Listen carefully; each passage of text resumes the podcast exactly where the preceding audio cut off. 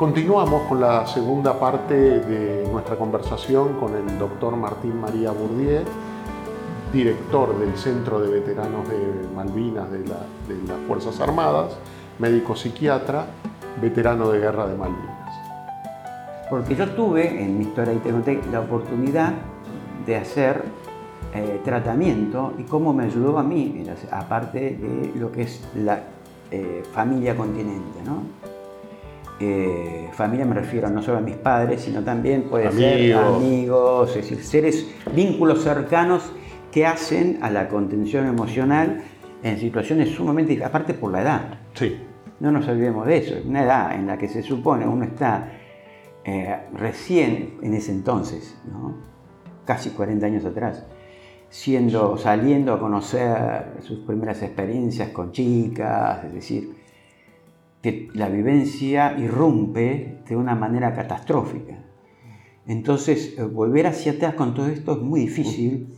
Eh, éramos adolescentes y, realmente el golpe a ese nivel es, es realmente muy duro. Digo, la familia, los vínculos cercanos contienen muchísimo y obviamente que es prioritario el tratamiento eh, terapéutico. Psicoterapéutico. psicoterapéutico, un acompañamiento a ese nivel. Que yo, vuelvo a repetirte, gracias a Dios, eh, Tuviste la suerte tuve la, suerte y la, posibilidad de hacerlo, ¿viste? Ya tenías los medios. Exactamente. Cuando voy a Campo de Mayo, termino siendo eh, el jefe de psicopatología del Hospital Militar de Campo de Mayo. Del departamento. Del departamento, perdón. Ahí teníamos dos salas de internación y, por supuesto, consultorios externos. En Campo de Mayo fue el primer hospital y único hospital que recibe a todos los veteranos de guerra a su regreso. Se transforma en el centro de recepción. Eh, entonces estaban en psicopatología las historias clínicas y yo empecé a revisar y ya desde el mismo año 82 habíamos tenido eh, pacientes en el departamento de psiquiatría, de salud mental. Y a partir del año 82 empieza a crecer el número de asistencias que se realiza. Es decir, que ya entonces se brindaba asistencia en la especialidad. Serían los casos más graves, supongo. Los que habían quedado internados en su momento. Pero aparte hay otra cosa. Eh, el estrés postraumático justamente tiene respuesta sintomática ante estímulos que reactivan el trauma inicial. Un sujeto que haya combatido en una guerra, por lo internas en un hospital militar, en un área militar, donde hay movimiento. Todo de helicópteros, aviones y maniobras. Claro. Maniobras en Campo de Mayo es la zona eh, de... O sea, que el lugar donde se lo trataba era un ámbito propicio para la retraumatización o la reactivación oh, sintomática. ¿Entendés? Sí. sí. Y también hay otra cosa. Una de las características de la vivencia traumática es que el sujeto no quiere recordar el trauma, lo niega, no quiere que, ni que le pregunten. Claro. Entonces, ir a ser asistido a un lugar que ya de por sí le recuerda el hecho, olvídate. Ya de por sí le cuesta hablar del trauma, mucho menos si era un lugar que se lo reactiva. Eso generó eh, probablemente una tardanza en la asistencia, no porque institucionalmente no se lo hubiera dado. ¿sí? Lo digo porque por ahí se dice, no, que, que la institución, el ejército, marino, lo que fuera, no brindó. No es así. Sí se brindaba, solo que era muy difícil. Pero era el único lugar, además, ¿no? De todo el país. Desde, por alguna razón, eh, terminó siendo el Hospital Militar Campo de Mayo el único hospital que brindó asistencia en la especialidad para veteranos de guerra. O sea, un veterano de Jujuy o de Tierra del Fuego, el lugar de atención era Campo de Mayo. Campo de Mayo, exactamente. Y era un lugar que el veterano, sobre todo el que había sido eh, soldado, lo veía como un lugar hostil. Sí.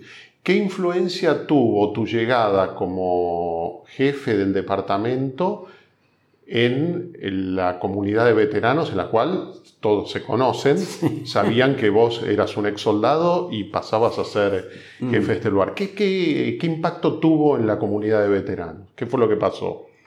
A ver, eh, mira, una de las características del veterano es en la creencia, digo es una creencia porque no es real, pero se percibe como tal, es solo un veterano me puede entender.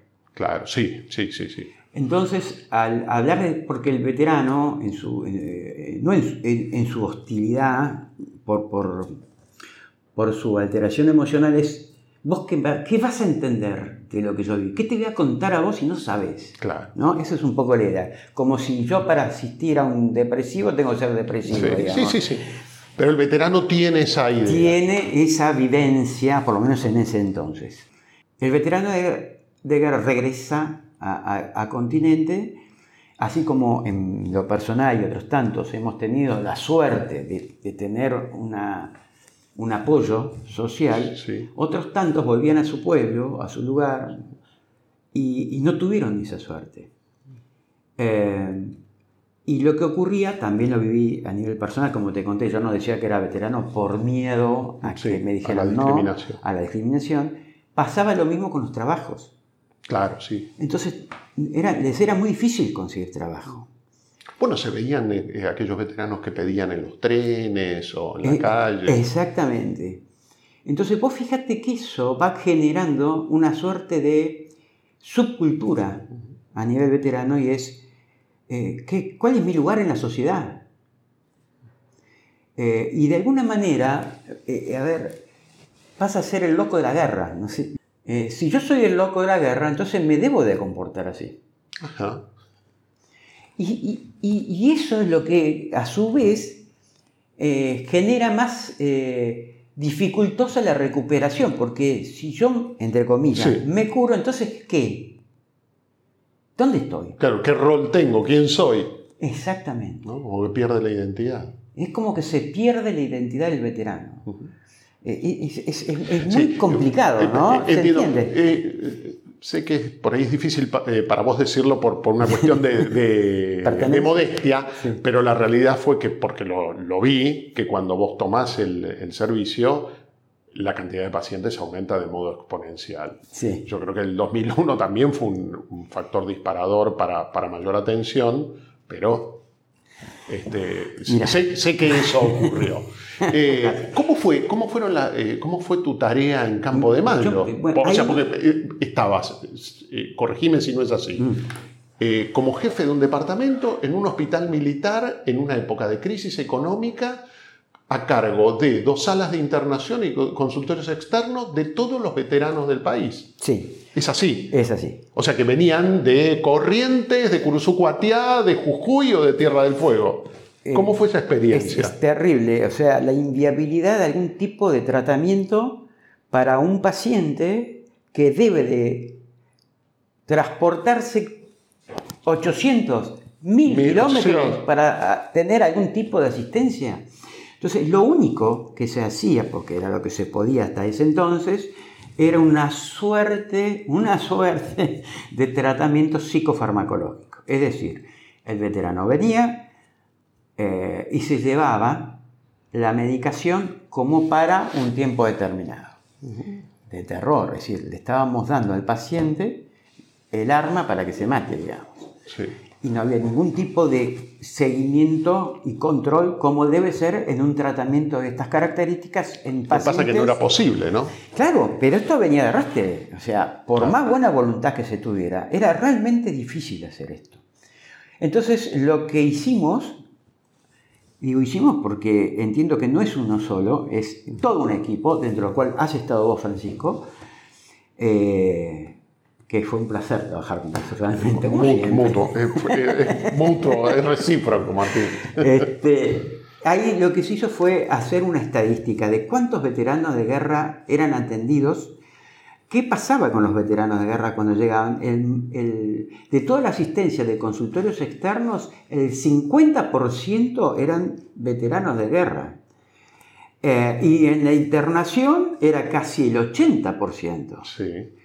¿Por qué se internaban? Y justamente porque venían por ahí miles de kilómetros, se tenían que quedar para hacer los controles, este, las evaluaciones. Entonces era evidente que estaban sacando el espacio para la internación de otro sujeto que se Sí, claro. Entonces complicaba todo el sistema. Y la única forma de poder revertir esto es justamente eh, objetivizándolo, sacando estadísticas y mostrando cómo era la realidad del hospital para que luego la gente con capacidad de tomar decisiones las pudiera modificar. Sí. Este fue, por suerte, y le reconozco al entonces general Domínguez, este, la capacidad de entender, justamente porque era médico, eh, brillante, y, y entendió- Era el director de sanidad. Era el director de sanidad, y él fue el que eh, acepta la propuesta y ordena lo que se denominó la descentralización de la asistencia al veterano de guerra. Eso es uno de los grandes logros de tu Eh, tarea. No sé si de mi tarea, pero sí. O de que has participado de Sí, tu sí, tarea. sí, sí. O sea, que, que Campo de Mayo dejara de ser El el, único único centro. pero había que capacitar a la gente. Por supuesto, pero en o sea, que hubiera un centro en Corrientes y Sí. en Mendoza había que capacitarlo. Este, digamos que la descentralización fue el, el- el- el cambio de paradigma, digamos. No puede haber un solo lugar. Si bien puedes tener por antecedente la experiencia, la realidad es que todo hospital, si, yo decía, si pudiéramos poner al un médico al lado de cada veterano, tendríamos que hacerlo. Y siendo que el ejército eh, tiene centros, eh, o tiene hospitales o eh, centros de salud en todo el país, podemos hacerlo. Y así fue como que todo hospital estuvo en capacidad de asistir a veteranos, pero se crearon centros de cabecera en las áreas de mayor concentración de veteranos de guerra. Ajá. Y entonces fue que se crearon en Córdoba, Claro, Córdoba, que- Corrientes, claro, y en, en Curuzú, específicamente. específicamente. Esa gente se fueron capacitando, es decir, hay todo un trabajo detrás. Yo no lo digo así, pero son años haciendo esto y que el veterano de guerra entienda que ya no tiene que venirse hasta, a Hasta Campo de Mayo, sino también a, a estos otros centros. El hábito era venir a Buenos Aires. Claro, y eso fue revirtiéndose y eso permitió eh, una muy rápida respuesta, una mejoría de los tratamientos para todos los veteranos, es decir, ya tenían la capacidad de, qué sé yo, eh, de, de- concurrir por lo menos una vez por semana a tener una, una asistencia como corresponde. Si no era una vez por semana, por lo menos una vez cada 15 días o un control mensual, no un control cada 6 meses. Claro, esto permitió obviamente una mejoría o un control mucho Totalmente, mayor. sí. El tema más duro quizás y, y- y quizás menos hablado en nuestra sociedad fueron los casos de suicidio Sí. en- entre, entre veteranos. Sí, sí, eh, es- hay una realidad. No, no se tiene la estadística porque, eh, digamos, vos sabés que en la Argentina es muy difícil Obtener llevar algún tipo de estadística. a- ahí. el suicidio muchas veces no aparece como tal. este, Sí, claro, se, informan otras causas. Sí, o está lo que yo denomino el suicidio encubierto, es decir, la persona que está alcoholizada, se lleva una moto y tiene conducta de alto riesgo, Sí, claro. en realidad termina matándose en un accidente, pero debajo Oh. de eso hay una conducta Sí, suicida. por supuesto. Eh, lo otro es, eh, estadísticamente hablando, nosotros eh, tenemos, eh, caemos dentro de la estadística general en estos casos, entonces es un alto porcentaje de estrés postraumático, pero no es la única enfermedad, este es otro, o- otra Ajá, cosa. otro concepto. Otro que concepto, o sea, la mayoría cree que es la única enfermedad que se puede tener en la gue- hasta a partir de la guerra es el estrés es el postraumático. estrés postraumático y hay un gravísimo error en todo esto Ajá. porque, es decir, dos, yo digo lo siguiente, dos personas ante un mismo hecho traumático, en el mismo momento, uno puede desarrollar enfermedad y el otro no. Digo, la vivencia traumática puede, puede no enfermar o enfermar y revertir en poco tiempo. Sí. Es decir, eh, tener los dos un estrés postraumático o uno tener un cuadro de depresivo crónico y el otro un estrés postraumático. Uno El cambio de un- personalidad también, ¿no? bueno, esos son los casos más graves, los cambios, la transformación persistente de personalidad. Es tan grave la, la- la disrupción a nivel psiquis que, que termina eh, transformando el sujeto en su forma de ser. ¿no? Son Realmente. todos casos que ustedes han visto, ven Sí, y totalmente. siguen, ¿no? Y Sí, tratan hoy en y día. tratamos hoy en día. Eh, y lo que te contaba, hablando del suicidio, es eh, un, un sujeto con una vivencia, con un estrés postraumático clínico, eh, tiene un alto porcentaje de tener comorbilidades, Sí. es decir, otras enfermedades como entidades no Sí, claro.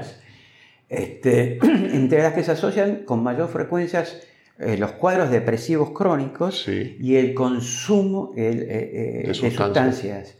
Entre en nuestras generaciones el alcohol. Entonces, eh, el riesgo suicidio en un paciente depresivo aumenta hasta 10 veces con el alcohol. es Con el consumo crónico de alcohol. entonces, ahí tenés el combo. El estrés postraumático en fechas claves asociados Sí. al cuadro depresivo y con el consumo de alcohol, esa es la bomba que detona. El, el mito es que el suicidio o la depresión o el estrés post- eh, postraumático eh, se llevó más soldados que la guerra misma. ¿Es cierto eso? Mira, no sabría decirte... eh, porque O sea, no tengo- Eso es lo que se escucha en lo cotidiano, Eh, ¿no? lo, Le- le- no, algún lo- que sí hubo más muertes después de casi 40 años que, la- que Bueno. durante el hecho en sí mismo. Claro. Cualquier veterano, me incluyo, te va a decir que fue mucho peor la posguerra que la guerra. Y eso es porque en una guerra es esperable la vivencia traumática. En una posguerra lo esperable es la ayuda, que no hubo. Tardó mucho tiempo en que... Y eso, a su vez, como te contaba, lo que hizo fue rigidizar aún más o exacerbar aún más el, el- el trauma inicial. Es la retraumatización. O sea, una sociedad que no contuvo, no... Es no- el segundo gran desastre Sí. que decía un tal Dajé, creo. Eh, el primer desastre es el- la violencia traumática. El segundo es esto, que la Lo que- sociedad no contiene a sus veteranos, no se los reconoce como tal. Eso es terrible. Es mucho peor que el primero porque lo reactiva aún más. Sumado a que para sentirse parte de la sociedad se genera subcultura, imagínate el cómo en donde estamos. Sí. Eh, la necesidad de estar enfermo, de estar loco para, para que sea Tener reconocido. una identidad. Es, es- es eh, muy duro poder revertir eso. ¿no? Luego de Campo de Mayo descentralizan y empieza a haber un centro específico para veteranos. Hay En un el paso, año 2000. hay- ahí Hay un está- paso, me- me olvido un paso. Sí, eh, ocurre lo siguiente, en ese momento, eh, en un momento determinado, nosotros, eh, nosotros, el ejército, las Fuerzas Armadas, vos sabés que eh, funciona como, eh, también participa en las misiones de paz. Sí. Eh, sería muy, muy difícil, muy técnico explicar las diferentes fases de las misiones de paz, pero en un momento determinado el ejército, eh, las Fuerzas Armadas cambian su capacidad en las misiones de paz y puede intervenir en una segunda fase, o sea, una primera fase en las misiones de paz, muy someramente, te lo explico, es de intervención de países en un lugar donde está la población, digamos, en Eh, alto expuesta, riesgo, sí. expuesta, se desarma la población, se puede entrar en combate, es decir, Ajá. hay uso de armas ahí. Y luego hay una segunda fase que es el desarme de la población, que la Argentina nunca había participado y que era la primera vez que puede participar es en Haití. Que hubo la tragedia de Gonaives. Ahí pasó la- lo de Gonaives, Gonaives, el huracán, que, que- que vos imaginate que la primera vez que viaja eh, personal militar a, un lugar, que fue Haití, con una misión de paz tan particular, se lo entrenó a estas personas en la capacidad de poder hacer uso de armas de fuego, de desarmar a la población, ¿sí? fue con ese entrenamiento. Y se encuentran con un desastre natural de las características de un huracán que, inunda todo, eh, en Conaif es como una una olla. una olla donde por las montañas drena todo el agua y se inunda todo. Muchísimos muertos, tiraban los muertos al lado de- del batallón argentino. Entonces, en la vivencia, la pérdida de todo el material logístico, es decir, fue un desastre. Y por lo vivido en Malvinas y con buen criterio se manda a personal especialista en salud mental para poder evaluar a más de 500 Que esa fue tu tarea, ¿no? La evaluación previa, durante y al regreso. ahí tuve que viajar con un personal de la Marina, Antonio Cornejo, lo nombro como un, psicólogo brillante, y a Omar Berrocuri de la Fuerza Aérea Argentina. Pero bueno, la tarea fue... Evaluar al personal militar que sufrió la vivencia traumática de un desastre natural en plena situación de, campaña en misiones de paz y donde se encuentran en situaciones no esperables. Es decir, eh, muerte de, la gente del lugar, tener que ayudar desde lo asistencial, improvisar la asistencia médica, eh, contener a grandes masas porque no había comida, no estaban preparados para eso, y eso genera eh, síntomas en la esfera psicotraumática. No estoy hablando de, enfermedad, estoy hablando de sintomatología presente, que cuando uno las detecta en forma temprana puede accionar en forma temprana. ¿Qué porcentaje de pacientes, de personal con estrés postraumático tuvieron? Mira, eh, confirmado dos pacientes. Dos casos en 500. En 500. En realidad bajar un poco porque había Marina y Fuerza Aérea y de ejército específico serían unos 300. Y dos casos, uno era veterano de guerra. Ah, o sea que ya venía. Sí. Sintomática, los síntomas se presentaron en, ya te digo, un 40% de la población inicial. Pero de esos solamente quedaron dos casos. ¿Por qué? Porque se los siguió, se los asistió y se le brindó contención. Es que se aprendió de la, de la experiencia de Malvinas. Entonces hay que ser proactivo en la búsqueda de los casos. Y ese es un concepto nuevo. ¿Que podría aplicarse a la pandemia de hoy? Pero tiene que aplicarse a la pandemia. No puede no aplicarse. en el personal que está... El personal de salud eh, está expuesto como si fuera una situación de guerra, permanentemente, en el riesgo de que le pase a él, a su familia, porque está eso otro detrás. No es tanto por uno, sino que yo después por mi enfermedad termine contagiando a mi familia y que a mi familia le pase algo. Eh, sí, sí, claro. Em, bueno, y eso es Haití. Luego de Haití eh, se crea justamente un centro específico para el veterano de guerra eh, en lo traumático, no solo para veterano de guerra. para todas las fuerzas. Para, el veterano de guerra, para sus familias, porque las familias del traumatizado también se traumatizan y es un área que no se había eh, asistido, no se había tenido en cuenta. Esposa, hijos. Exactamente. eso es otra área que también se logra trabajar, digamos. Si, vos trabajás a un sujeto traumatizado y no trabajás con la familia, muy difícilmente lo puedes ayudar. Porque la familia, de alguna manera, termina eh, como volviéndolo a enfermar. Se resiste en ¿Cómo es esa dinámica? Vos pensás que un sujeto eh, posguerra, un veterano de guerra, que viene crónicamente enfermo con sus características eh, de la enfermedad, la irritabilidad, la bronca, la falta de control de impulsos, los cuadros depresivos, en fin, cuando no alcoholizado y demás, llega un momento que la familia no sabe qué hacer con él, se desespera y busca ayuda. Entonces es la familia que generalmente lleva al sujeto a la asistencia. Se termina atendiendo al sujeto, al paciente, el paciente empieza a mejorar y ya la familia, eh, en su dinámica intrafamiliar, nota un cambio, es decir, cambia. Entonces, el que era el responsable de muchas situaciones conflictivas intrafamiliares ya no lo es. Entonces se pone en evidencia los propios conflictos de cada uno de los integrantes y, y entonces, ¿qué hacemos con todo eso? Claro. Cuando la familia empieza a darse cuenta que ya no es fulanito, eh, es el otro, o soy yo, ¿me entendés? Sí, sí, ocupa un rol el, veterano y sus conductas de... ¿Qué pasa? No digo el tacho de basura, pero más o menos. Un poco chivo expiatorio de cuestiones de, una dinámica familiar anormal. Este, disfuncional. Claro, disfuncional. Cuando le sacas eso, no les gusta nada, no es algo consciente. Entonces, ¿qué hacen? Ya mejoró, no hace falta que vaya, no sé, no le dan la medicación, no se la compra porque no, no me gusta cómo está la cosa. Sí, sí. Entonces, digamos... Pues eso es una dinámica que ustedes observan, muy típica. O sea, yo creo que muchas patologías, pero lo ven... Y sí. Eh, y hijos que copian el comportamiento de los padres. Y entonces están generando sujetos con determinadas características. Digo, la idea de asistir no solo al paciente, sino a su familia, es un área que incorporamos en el tratamiento del veterano de guerra luego de haber creado este centro. Es decir, empezamos como eh, una forma de abordaje en forma interdisciplinaria en el tratamiento del veterano de guerra.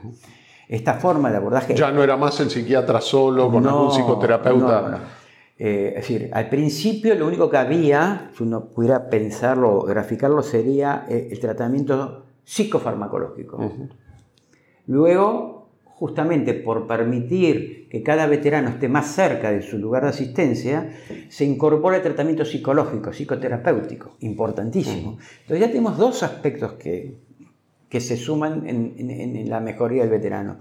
Pero luego logramos sumar la parte eh, familiar y eh, terapia ocupacional. Es decir, el veterano tiene que ocupar su tiempo, tiene que hacer algo con eso, tiene que lograr encontrar eh, un, nuevo, a ver, un nuevo objetivo en su vida, porque si no su objetivo fue nada más que lo vivido. Y se vive alrededor de eso.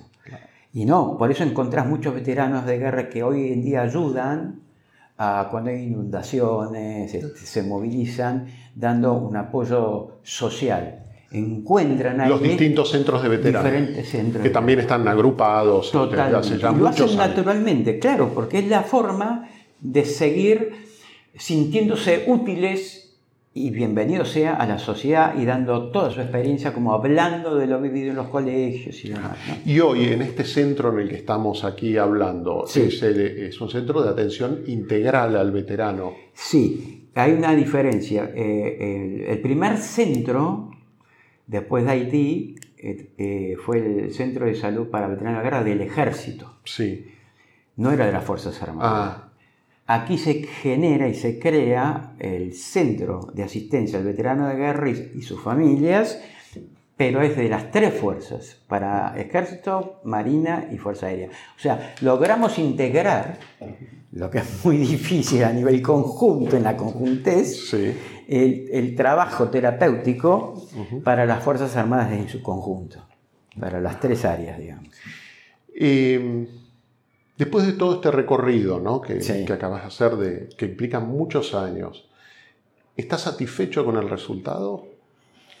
Sí y no. Sí. Porque, a ver, hay, hay un área que que sí, puedo decirlo, que, tiene que ver con lo personal. Es decir, el sentir que de lo personal pude rescatar a esos veteranos heridos de algún lugar. Eso es lo personal. Y en lo colectivo, en lo social, creo que hay mucha deuda pendiente todavía. Que es un aspecto chico frente a lo, a lo que... Pero tu tarea, es cierto, como vos bien decías, mm. nada es completamente individual, nadie es una isla, pero tu tarea como eh, eh, desde el primer día como jefe del Departamento de Salud Mental a hoy 23 de, marzo del 2021 en plena pandemia. Sí. ¿Estás satisfecho? Sí, estoy contento. Que Dios me ayudó, ¿no? Yo soy muy creyente. Eh, y vos sabés que eso es algo que, que salva mucho a las personas. Cuando todo falle, siga las instrucciones. Creo que, el individuo en su última instancia recurre a lo espiritual. Yo he visto mucho eso en Malvinas. Y en ese entonces apareció en las, en las, en, las trincheras los rosarios. Y eso ayudó muchísimo al soldado. Ayudó muchísimo. Crea una mayoría. Sí. Bueno, hemos hablado ¿no? de, cuestiones eh, profesionales, técnicas de tu mm. vida como, como médico, como, eh, parte de la gestión de la, de la, asistencia global del veterano, pero hablamos, hay algunas cosas que yo creo que deberían también, podríamos charlar, ¿no? Que, eh, bueno, tu familia, eh, hablabas recién ¿no? de la importancia que todos hemos visto, ¿no? se habla mucho del veterano de Malvinas, pero también tiene que hablarse de la mujer del veterano, de los hijos, de los padres, ¿no? que, han, que han pasado también por esta situación. Eh, contanos cómo está conformada tu familia y cómo es tu actividad cotidiana, si podés. Sí, gracias por tu pregunta. Eh, vos sabes que cuando hablabas me vino a la memoria lo que dijo una mujer de un veterano de guerra, en la cual dice, eh, nosotras siempre estamos con ellos, pero nunca nos preguntan a nosotras cómo estamos. y que han sido las que pusieron el hombro, ¿eh? Exactamente. Y entonces eh, pensé en mi querida esposa, en Rocío del Milagro Obligado y de la Mullerí.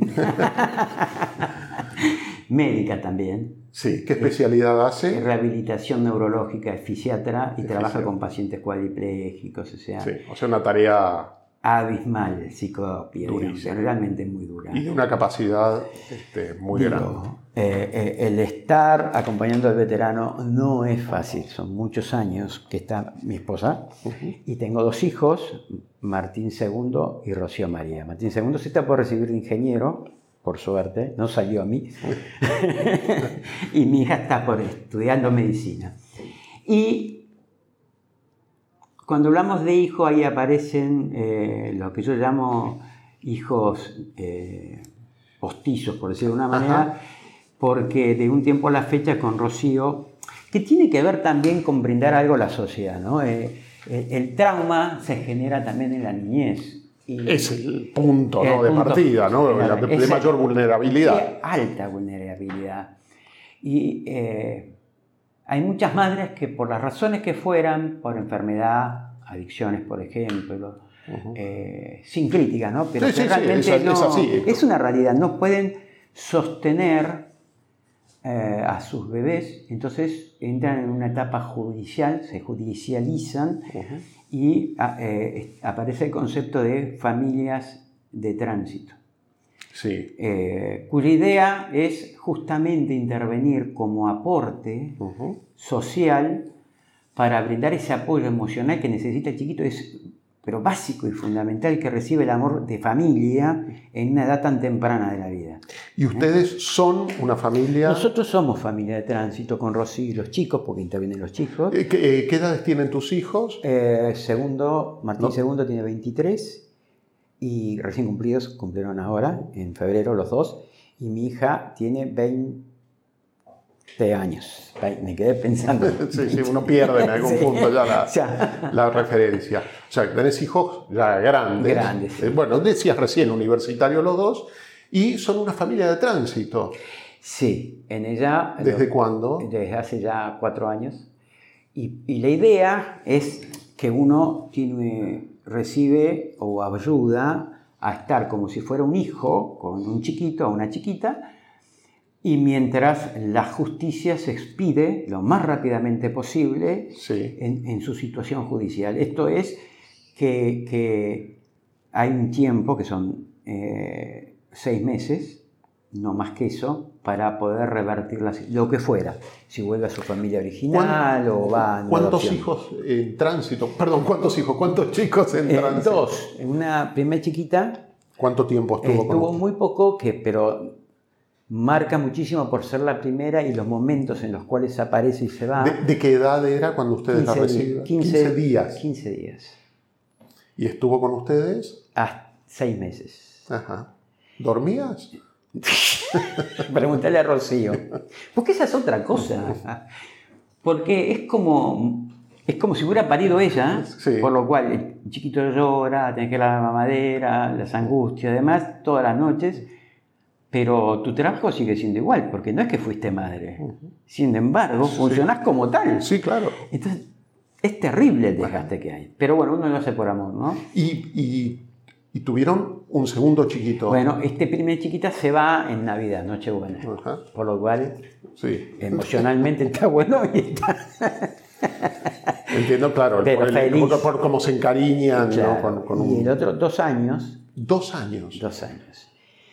Y es muy duro que pasen dos años, fíjate lo que sale hoy por hoy en los medios con una chiquita, tres años. Y yo lo entiendo por carne propia, o sea, un chiquito que tuvo un primer, eh, a ver, desarraigo, donde la mamá, por las razones que fueran, y sin críticas, lo vuelvo a repetir, no puede tenerlo, hay un abandono. Luego viene a una familia en que de a poco se va construyendo un vínculo. Te guste o no te guste, se construye ese vínculo. Sí, claro que sí. Debe de construirse, porque vos no puedes estar con un chiquito y tratarlo como si fuera tu hijo si, si no le das amor. O sea, Sí, bueno, o sea, el, el elemento fundamental. no hay otra. Justamente para que sea sano. Sí. Pero si en ese proceso se trabaja como debiera trabajarse y, y se soluciona la situación judicial, en el bien, pensando como se dice, en el bien superior del chico, entonces no hay problema. Porque o, o va a una familia adoptiva y la recibe ese chiquito, bien de chiquito, como pasó con la primera que tuvimos, Santo Remedio, o si se va trazando, ¿Cómo se llama? El- Eh, este el chiquito, el segundo que han tenido. eh, Lucas. Lu. Lucky. Eh, a mí me decía papá. Ujú.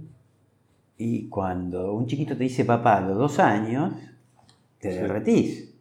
Es decir, no es que uno le dice yo soy tu papá. Claro, sí, sí, pero No el chiquito te identifica. Pero aprende, porque en casa están los chicos, papá, tal cosa. Claro. Eh, eh, Bueno, eh, luego, a su vez, se hace más difícil también el tratar de que se adapte a su familia, a sus verdaderos padres, adoptivos, pero sus verdaderos padres. Es decir, si esto se atrasa cada vez más, el daño que se le hace al chico es terrible, porque se los desvincula nuevamente. Claro. ¿Entendés? Y- O sea, Qué eh, él, eso. eh, el Lucky, ¿qué edad tenía cuando. Dos años. Cuando ustedes lo recibieron? Eh, también tendría 15 días. ¿15 días? Hasta los dos años. Hasta Él ahora está en un hogar de. Ahora no, no, ahora está con su papá. Con su- mamá. eso me, me refería a una Sí. casa con, Sí, con lo padres vi. adoptivos. Sí, sí, gracias a Dios lo vimos hace una semana, Ajá. después de un año por la cuarentena. Ah, y demás cosas, Claro, sí, sí. Claro. Y vos lo ves y está divino, feliz. Digo, pero, a ver, eh, me parece que- que un llamado a la sociedad es eso, ¿no? Que, fíjate, Se tenemos- necesitan, eh, se necesitan familias para que actúen Sí, como más que eso, la justicia. que actúe que- con más velocidad, más celeridad. Más celeridad, sí. Porque yo entiendo que por ahí pasa esto, como no está en un hogar y está en una familia, de alguna manera el que tiene que decidir su caso se queda tranquilo. Claro. Porque está en una familia. Sí. Lo que por ahí se... No piensa es el desarraigo que le genera un chico la demora de. de este Exactamente, el vínculo que va generando... Sí, al chico y a ustedes. Uno es adulto, puede, entre comillas, más... El problema es el chico. Sí, sí. ¿Cómo le explicas que le sacas a sus padres? Porque él no entiende de justicia. Entonces, cuanto antes, ¿por qué te estoy comentando esto? Porque esto se escucha y, y es bueno que se sepa. Es decir, si queremos una sociedad sin trauma, fíjate, el veterano de guerra, el no haber asistido a tiempo, no porque no se quisiera, ¿eh? porque no se conocía, no se podía. Decir, vos acordate que el estrés postraumático como entidad se, se incorpora en el DSM-3, Manual Clasificatorio de las Enfermedades Mentales, en el año 82. Sí, porque los, los norteamericanos no sabían qué hacer con los, Con los de Vietnam. los- los de Vietnam. Cómo, cómo Bueno, clasificarlos para que pudieran tener asistencia y demás ¿Entendés? Entonces, cuestiones. eso, históricamente hablando, hace que también sea muy difícil entender cómo manejarnos eh, en ese nivel. Pero lo cierto es que cuanto más, como cualquier enfermedad, eh, lo mejor es la prevención. Siempre. No hay otra. Entonces tengamos que, si vos prevenís, las consecuencias van a ser menores. Entonces el prevenir en el veterano de guerra, que es, bueno, si sabés que va a vivir una vivencia traumática, Bueno, lo que hicieron en Gonaives con... Exactamente, hay que ser proactivo y ir a buscar. En estos casos, donde, la, de- la- donde exactamente estamos eh, hablando de, de la, la habilidad que hay en un chiquito recién nacido, y la contención que necesitan, no los retraumaticemos. O sea, hay que ser, hay que ser eh, la celeridad en estos casos es importante. ¿Cuánto tiempo consideran ustedes ya como hogar de tránsito Sí. eh, con experiencia que debería estar un chiquito en Máximo tránsito? seis meses.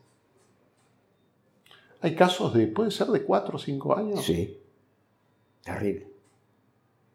Y justamente, vos fíjate que el, el atraso en todo esto lleva a que después haya en un hogar chicos de 7 años. Un amigo mío, lo digo porque es conocido el caso, Matías Cifuentes, profesor de guitarra, 5 doctor. Ujú, 5. Profesor de guitarra. El Estado estuvo en un momento, pero después no. ¿Y este hombre? Pero para llegar a que cinco chiquitos, por ahí hay una cuestión judicial que desconozco en el medio, Sí, no lo sí. sé. Pero de todas maneras, no deja de ser eh, mucho tiempo que un chiquito esté en un hogar para que después sea adoptado de grande. Digo, Sí, entiendo, es clarísimo lo que, Esto- lo que expresás. es simple. Es, es loable Es que simple. existan hogares de tránsito, porque si no, si esos chiquitos no existieran hogar de tránsito, ¿dónde van? irían a los hogares así, Como orfelinatos, ¿no? Claro. Una cuestión, no- que los hay todavía. Y, Claro. y por más que sea el mejor de todos, No es lo mismo que vivir en una familia. no es lo mismo. Entonces, ¿por qué me- estuvo buena tu pregunta respecto? Porque me dio pie a contarte esto que tiene que ver con el trauma, en este caso infantil, Claro. eh, que se puede hacer algo. Es decir, mm, eh, evitemos el daño a los chiquitos tratando de accionar en forma rápida.